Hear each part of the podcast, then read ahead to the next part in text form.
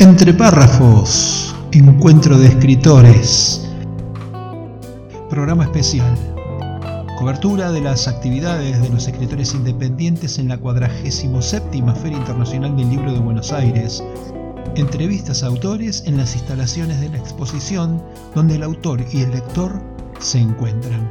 Entre párrafos, más que nunca, la parte divertida de las letras.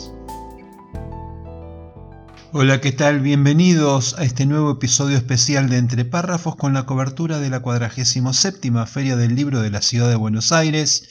Como es sabido, este podcast difunde la labor de los escritores independientes de todo el mundo de habla hispana, más que nunca apoyando a quienes hacen el esfuerzo económico y el trabajo de comunicar sus obras de una en una, de lector en lector. Hoy tenemos otras cuatro entrevistas realizadas directamente al pie del stand. En primer lugar, hablamos con Nicolás Totl. Se trata de un autor oriundo de la ciudad de Buenos Aires. El género que lo caracteriza es ciencia ficción, proviene del mundo de las matemáticas, materia de la que es profesor, pero desde pequeño se enamoró de las historias y por ese lado empezó a escribir. Son sus obras Turu Hai, editorial Autores de Argentina, y Nazareno y el fin del mundo, también de editorial Autores de Argentina. Nacida como género en la década de 1920, la ciencia ficción prende con el tiempo en los medios como el cinematográfico, la historieta y las series televisivas, con un importante auge desde la segunda mitad del siglo XX. Por eso no extraña que Nicolás haya entrado en materia a partir de su amor por el cine. Bueno, eh, la verdad es que yo siempre eh, me gustó el cine. Eh, de hecho, quise ser director. pero bueno, la verdad es que desde chico que vengo escribiendo y bueno, a mí, la verdad es que a mí siempre me interesó me interesaron las historias. de chico que escribo cuentos, de hecho gané un concurso a los 12 años. Eh, publiqué un, título sobre un sobre eh, sobre un dinosaurio que vivía en un placar y que bueno la verdad que ese eh, a pesar de que fue para mí muy tonto a los del concurso les, interesó.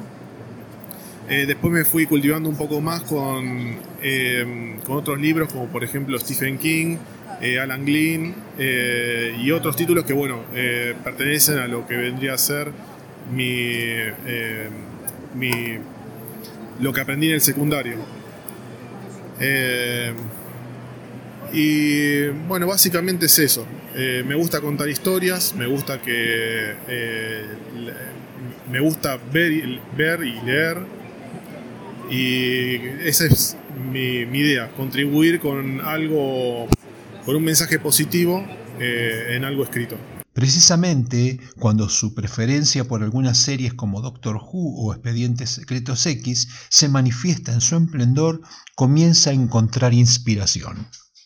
Bueno, a mí siempre me interesó la ciencia ficción, me gusta mucho eh, el Doctor Who, veía mucho también lo que es eh, Expediente X, eh, y a partir de ahí, bueno, eh, siempre tuve la idea de, hacer eh, algo relacionado a eso y, bueno, se puede ver plasmado en el libro que tenemos ahora. A la manera de Isaac Asimov, Michael Crichton o incluso H.G. Wells, Nicolás piensa su obra Nazareno y el fin del mundo con las lógicas y los ritmos requeridos por el salto en el tiempo, con el objeto de cambiar la realidad actual. Bueno, el libro trata de, se trata de un niño que es un inventor eh, y tiene un montón de inventos en el sótano y uno de los eh, inventos es una máquina del tiempo que de hecho se llama Retardis, como eh, es una, referencia al Doctor Who. el chico puede viajar por el tiempo, pero no le encuentra un sentido a los viajes que realiza eh, viaja al futuro, viaja al pasado, pero en un momento específico del libro eh, se encuentra con un amigo que es un chico huérfano, eh, se hacen muy amigos y él quiere ayudarlo. Entonces para hacerlo va, viaja al pasado en busca de, del momento cuando los padres de este chico tuvieron el accidente y lo salva. Respecto de la impresión, distribución y venta de su obra, el autor ha elegido a la editorial Autores de Argentina y nos explica por qué. Eh, bueno, la verdad es que ya había publicado otros libros y la verdad es que eh, me, había, me había gustado mucho el trato, me gustó mucho la, la, eh, la manera en que llevaban el proyecto y los tiempos. Y la verdad que es muy, yo la recomiendo mucho esta editorial. Nicolás declara su preferencia por el escritor estadounidense de novelas de terror, ficción sobrenatural, misterio, ciencia ficción y literatura fantástica, Stephen King, que en verdad es uno de los más inquietantes y reconocidos exponentes del género. Sí, eh, como dije antes, eh, Stephen King, Alan Glynn, eh, después he leído otros un poco de Cortázar, también me gusta mucho Ernesto Sábato. Eh, pero eh, más que nada quise, quise mm, tomar parte de lo que. Em, el modo de escritura que utiliza Stephen King, eso es lo que más me interesó. ¿Cómo accedemos entonces a los libros de Nicolás Totle? Eh, lo pueden conseguir en internet o en Autores de Argentina, en Mercado Libre lo van a encontrar. Eh, buscan Nazareno y el fin del universo en Mercado Libre y lo encuentran. Si no, en, mi Facebook, Nicolás Totel, ahí están mis títulos. Bien, ¿en Instagram tenés? En Instagram también, eh, es eh, arroba logoteca grow shop. ustedes me agregan y yo le, ahí van, me pueden contactar. Nicolás Totel, escritor de títulos muy sugestivos que vale la pena explorar. Lo encontramos en la Feria del Libro, stand 105 del Pabellón Azul, editorial Autores de Argentina. A continuación, charlamos con Gustavo Garriga Carranza, que es autor de la novela Una estrella roja. Oriundo de Córdoba y actualmente radicado en la Patagonia, cultiva una variante muy especial de novela con trasfondo de ensayo de lo que luego nos va a hablar. Gustavo es licenciado en psicología y está formado en psicoanálisis. Más de 20 años de ejercicio en la profesión le han inducido a analizar la conducta de las personas y cómo superar los sufrimientos. Participa de talleres de escritura, en el ámbito literario desarrolló también un ensayo sobre la creatividad. Bien, eh, bueno, la palabra es todo, ¿no? Eh, yo soy psicólogo y a través de la palabra es lo que la herramienta con la que trabajo, ¿no? Este, y puntualmente yo me juntaba a conversar y almorzar con un amigo y me quedaba solo hasta que entrara a mi trabajo, entonces en esa hora y media que me quedaba solo, es como que empecé a, escribir en servilletas y bueno, y de pronto, eso hace como 8 o 9 años, ¿no? Y de pronto me, me fui metiendo en talleres, ¿no? Mi madre escribe mucho, escribe poesía, nunca ha publicado, pero escribe mucho y creo que es algo que viene de, de familia, pero este, no, se puede decir con alguna necesidad también de trascender, ¿no? En algún aspecto. La novela y el ensayo comparten en cuanto a géneros literarios un origen histórico moderno y la hibridación de procedimientos provenientes de otras prácticas discursivas y formas literarias. El planteamiento de este género reconocido como la novela ensayo o el ensayo ficcional explora las relaciones y los cruces entre dos formas genéricas características de la modernidad occidental. Principales escultores de este estilo, Thomas Mann, eh, Ricardo Piglia, Ana Lucía Portela o Cristina Rivera Garza. Yo tengo un tema con esto de la ficción que en realidad cuando una ficción es muy ficción, es como que me cuesta encontrarle sentido, sin restarle valor a la, a la ficción completa, ¿no? Pero me gusta encontrar, digamos, en la ficción también elementos que sean, que tengan que ver con la realidad. Esta novela que escribí tiene elementos tomados de la realidad y esto analizar desde lo ensayístico tiene que ver también con la, con la profesión de psicólogo, ¿no? De querer este, marcar un poco esto de, del análisis de la realidad superponiendo o anexando una historia que transcurre. Con un tono paternalista, el protagonista de su novela, Una estrella roja, pone en juego la mirada profesional de la psicología sobre el sufrimiento humano. La novela se llama, bueno, Una estrella roja. Es una, una historia donde, se, donde construye un, terapeuta en la ficción, Ignacio Navarro, con Rocío, que es su, su paciente. Bueno, una, una, paciente que sufre mucho, entonces, este, bueno, hay todo un acompañamiento, un apoyo que quizás tiene algún tono hasta como paternalista en algún tono, en algún punto, ¿no?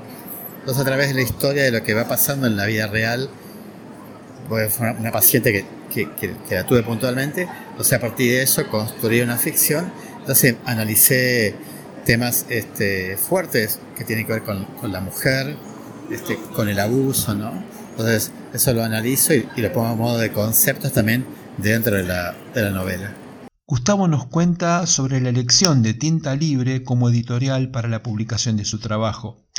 Del mismo modo, dónde y cómo adquirir el libro, que, dicho sea de paso, se encuentra también disponible en Amazon y en Barnes Noble.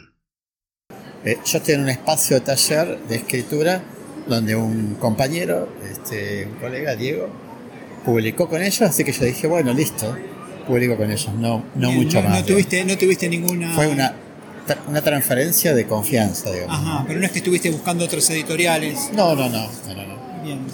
Yo, bueno, vivo en, en, en, Neuquén, ahí se vende, digamos, una librería, uh la palabra de la ciudad de Neuquén. Después también la editorial tiene, digamos, a cualquier parte del país lo mandan desde Córdoba, ¿no? Este, físicamente y a cualquier otra parte fuera del país a través de Amazon.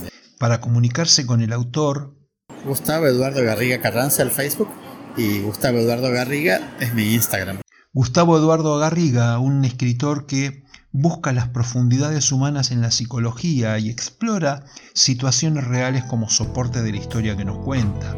Un título interesante como para empezar a conocer el género y a este autor también interesante. Para encontrar Estrella Roja en la Feria del Libro están 159, Pabellón Azul, Tinta Libre Ediciones.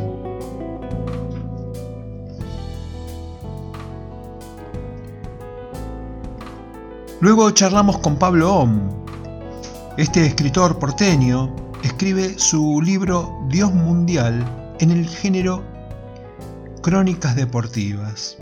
Pablo Om es el seudónimo de Pablo Ortiz Maldonado y ha desarrollado una carrera política en la ciudad de Buenos Aires muy relacionado con la cultura. Entre tanto, despunta el arte literario y ha escrito cuatro libros con esta temática tan relacionada con la crónica urbana. En realidad el bicho de la literatura es bastante temprano en mí. Eh, de por sí me parece que me picó mucho por ser coleccionista, por ejemplo, de la revista El Gráfico, y que me interesaba mucho coleccionar revistas. Soy todavía de una última generación que el libro, la revista y lo que se puede tocar era importante. Sí y bueno, soy de, esa última generación, porque ahora yo veo más jóvenes que yo, que quizás no le dan tanta importancia quizás a editar el libro en papel, porque hay otras opciones. Bueno, yo a mí todavía me, me viene, eh, me gusta la revista, los libros, para mí es importante editarlo en papel, editar lo que uno hace, eh, mostrar lo que uno escribe, todavía soy de esa vieja escuela, que todavía existe, pero es vieja los cuatro libros tienen que ver con lo popular, con la música, con el fútbol, con los bares, con, el, con Buenos Aires. Es una temática medio porteña, media urbana y media popular. La experiencia de escribir y pasar por varias editoriales fue marcando el camino en la búsqueda de una empresa cuanto menos prolija. Mira, los primeros dos libros los hice con editoriales muy pequeñas, pero que tienen mucha movida en lo que son las ferias del libro independiente como son eh, El Asunto y Milena Cacerola, que son los que hacen la Feria del Libro Independiente, que en algún momento participé, ahora hace años que no participo, que tenía también su, movida y, además de los libros, como su feria y, tenía como una militancia, por decirlo de alguna forma. Eh, después eh, edité con Duncan, que es una de las célebres editoriales de los autores que nos autofinanciamos los trabajos.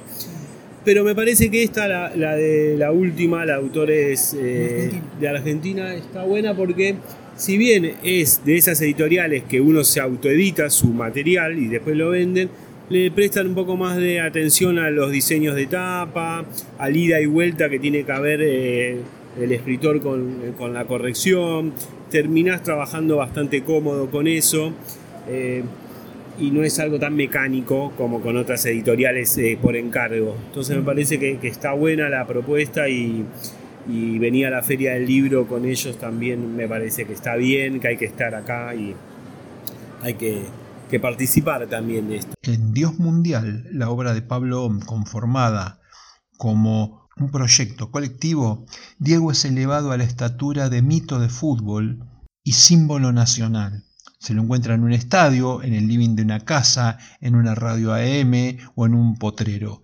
Participan de esta crónica personas allegadas a Maradona, compañeros o periodistas. Mirá, lo que nos pasaba con eh, Dios Mundial es un proyecto del año pasado, que hicimos cuatro presentaciones que estuvieron muy bien, que, donde ahí se vendieron varios libros, que eh, fueron charlas temáticas con distintas personas que conocieron a Diego Armando Maradona en vida desde diferentes lugares. En Dios Mundial hay eh, desde el profe Fernando Signorini, que fue el entrenador y preparador físico de Maradona en el Mundial del 86, en el momento cumbre de Diego. También hay eh, jugadores de fútbol que en algún momento jugaron contra Maradona en una cancha, como Claudio Morresi, y muchos periodistas que cubrieron mundiales, distintos mundiales. Eh, está Ricardo Gota, que cubre el Mundial de 1990, que viaja a Italia. Eh, eh, Mariano Hamilton, que también cubre Mundial. Viviana Vilas, que cubre no Mundial de Diego jugando, pero sí cubre el, último Mundial de Diego como espectador antes de, que, de que muere. Entonces, son varias personas que eh, conocieron a Diego desde diferentes lugares y desde diferentes enfoques, porque lo que pasaba con, Diego era que queríamos armar algo de, literatura y Diego, pero ya estaba como medio todo armado, entonces había que buscarle la vuelta. Y esto es, por ejemplo, el gol de Diego a los ingleses visto de diferentes ópticas, el que lo vio desde la casa siendo un niño, el que lo vio a metros de la cancha siendo el preparador físico de Diego, el que lo vio desde una cabina porque tenía que cubrir y trabajar en el Mundial, eh, un hincha que no lo pudo ver porque no tenía televisión, pero en el barrio se juntaron a escucharlo por radio. Exacto, bueno, está el relato de Víctor Hugo también, está un poco...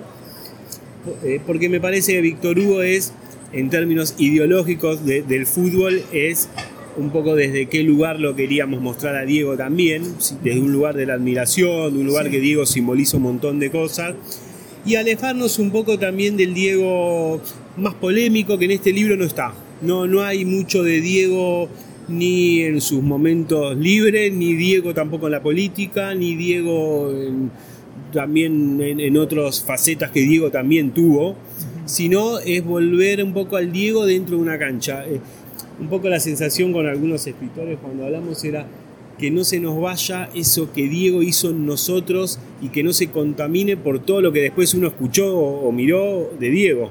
Es imposible, ¿no?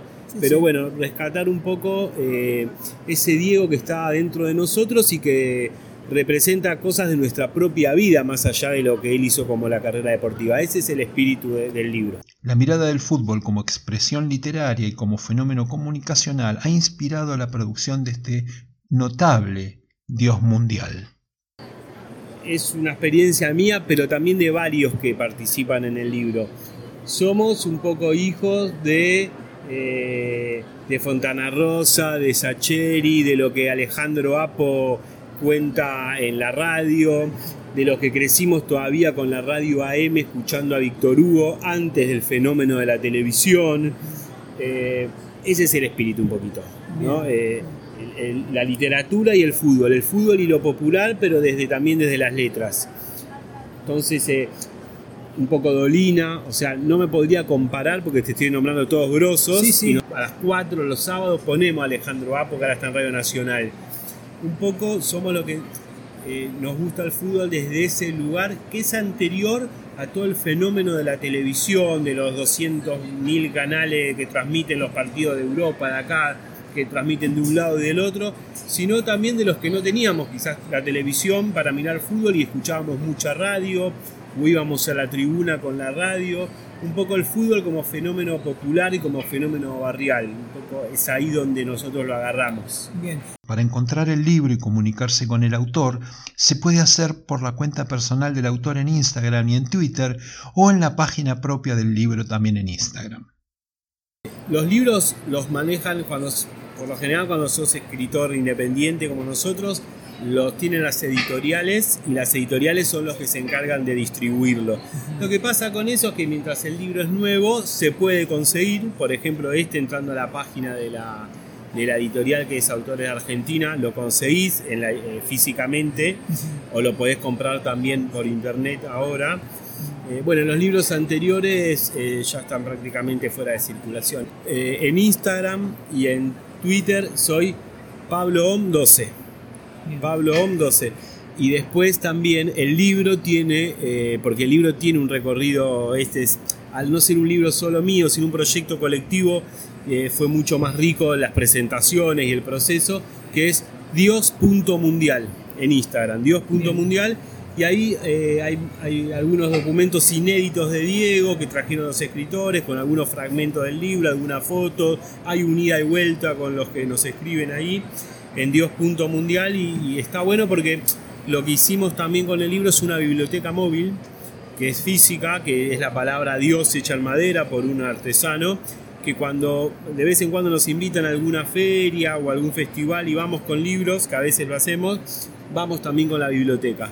Entonces armamos como un espacio maradoniano eh, que, bueno, que, que- que es distinto al proceso anterior de los otros libros, que eran en soledad. Para los escritores tiene eso su, su, su trasfondo. Esto de hacer un libro con muchos, en un compilado, un proyecto más colectivo, está bueno para esta época tan post pandémica y donde la soledad duele un poco más, o más sola que nunca. Una concepción periodística de este libro colectivo donde las anécdotas toman la envergadura de una mitología, coordinada por Pablo Horn y disponible en la feria en el stand 105 de autores de Argentina en el pabellón azul. Por último, charlamos con Maximiliano Donat, se trata de un escritor venezolano radicado en la provincia de Buenos Aires desde hace varios años, más precisamente en la localidad de Pilar. Escribe sobre un género muy activo en estos tiempos, que es el de la autoayuda espiritual. El título de su libro, Evangelio de los Ángeles. Bien, desde niño hasta tenía esa vocación de escribir, tenía esa vocación, sobre todo la vocación espiritual, que te lleva, indudablemente, una vez que aprendes a utilizar la herramienta de, las letras, tratas de verter en ellas o a través de ellas lo que piensas, lo que sientes, lo que percibes de- del ambiente y comienzas de esa manera a escribir. Desde niño escribía más que todo eh, poemas, Bien. más poemas que... que Y no lo cosa. desarrollaste de grande. El de, el de poemas, eh, sí, tengo unos poemas, sí. Eh, sobre todo cuando era enamoradizo. Entonces me, me- me lancé por, por el lado enamoradizo y, y sí, por allí me iba con los poemas para las chicas ahí. Esto, y La Divina Gracia del Fuego Violeta. Bien. Ese, ese es, ese es editado en Venezuela, no está acá en Argentina, está, está en Venezuela y, y el primero que, que edito acá es justamente por una inspiración de, de tres arcángeles. Eh, debo decir que soy sensible a comunicarme con estos seres y Bien. lo que hago es servir de puente exacto para transmitir los pensamientos que llegan de ellos. En la línea de Deepak Chopra, Paulo Coelho o Jorge Bucay, nuestro entrevistado se presenta como puente para la comunicación entre los ángeles y la humanidad. Fíjate, ese tiene una, una historia. Al principio eh, yo le había puesto el nombre Mensaje de los Ángeles. Inclusive ya había preparado la tapa con la editorial y de repente llega, como dice, el flash de los ancajes y dice, no, no se llama ninguna, no es por ahí, se llama Evangelio de los Ángeles. Entonces tuve que escribirle a la, a la editorial y estábamos a tiempo de cambiar el nombre. Y entonces Evangelio, a pesar de que es lo mismo o parecido, significa las buenas nuevas, las nuevas noticias, lo nuevo que traen los ángeles. Que en sí, cuando empiezas a leer el libro y te encuentras con ti mismo, te das cuenta que, que no es nuevo, porque eso empiezas a percibir que eso ya está escrito en ti. Lo que está escrito en ese libro ya lo traes escrito en tu alma. Y empiezas como a revivir. Y esa es, creo, la función del libro, es eh, de sacar hacia afuera o hacer germinar esas semillas espirituales que traemos todos y que comenzamos a, valorar en la medida que esa, que esa semilla, ese germen empieza a crecer en tu vida. Y es eso la, la función. Cada palabra es como un fertilizante y poco a poco hasta que al final tendrás frutos en algún lado, en alguna parte. Muy inédito esto, estos libros. Son, son tres volúmenes. Acá es el primer volumen, son tres volúmenes. Y ah, por la orientación que he tenido de Los Ángeles, son tres libros que están escritos a manera de iniciaciones. Este primer libro te permite romper ciertos paradigmas dogmáticos y religiosos. Aquí se rompe con muchas creencias que nos han inculcado de eones de tiempos, antes de que nosotros nos transformásemos en, en, en, lo que somos hoy, seres eh, del mundo. Es decir, vivimos más para el mundo y, y, no logramos desarrollar nuestra verdadera parte espiritual en el mundo. Entonces, desde esa época, eh, el ser humano ya tenía contacto tanto con su ser espiritual como los ángeles. Antiguamente, los ángeles andaban con nosotros, caminábamos, tomados de la mano, era fácil. Y en algunos pasajes de la Biblia, voy a hablar de catolicismo porque es donde todo el mundo se, se ubica, este, pero en algunos pasajes de la Biblia encuentras que a Noé se le presentaban los ángeles y hablaban con él, y, todo el cuento viene desde muchísimo antes. Luego eso se fue rompiendo a la medida que nos reeducan y dicen debemos tomar Coca-Cola, debemos hacer esto, lo otro, debes vestirte así. Entonces comienzas a romper, no es que eso sea malo, porque no hay nada malo en el mundo, pero sino que dirige tu vida y esa es la parte mala, que no te permiten decidir, sino que inducen tu decisión de vida. Esa es la parte que los ángeles tratan de romper esos paradigmas para que tú eh, controles tu caballo y no que el caballo te controle a ti. Respecto de cómo conseguir el libro, el autor nos presenta varias opciones. Y bueno, está acá en el stand de LG Literario, es eh, Pabellón Azul de la Feria Internacional del Libro, eh, el stand 237. Acá lo podés encontrar también en electrónica por cualquier eh, de las eh, aplicaciones para bajar libros en electrónica, ya sea Amazon, Google, Apple, todas esas. Está en Amazon el libro. Está en Amazon el libro. Perfecto. y en papel está, eh, sí, en Escobar. Tienen ellos autores de también. El Evangelio de los Ángeles es un proyecto de tres volúmenes ya escritos, aunque solo el primero está impreso. El autor lo define como una secuencia de enseñanzas transmitidas por los ángeles, como una iniciación espiritual que va derrumbando dogmas y paradigmas que desde el inicio de las religiones se han inculcado a la humanidad. Interesante para los amantes del género, disponible en Amazon y en la Feria del Libro en el stand 237 de LG Literario en el Pabellón Azul. Hasta aquí el cuarto episodio extra de Entre Párrafos en la Feria del Libro. Les recuerdo que se emite los lunes, martes y viernes y que fomentamos y difundimos la labor de los escritores independientes. Los espero en el programa de mañana.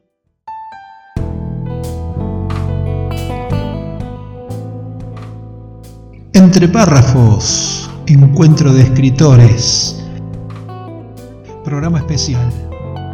Lunes, martes y viernes hasta la conclusión de la 47 Feria Internacional del Libro de Buenos Aires. Seguinos en todas las redes y plataformas. Entre párrafos, más que nunca, la parte divertida de las letras.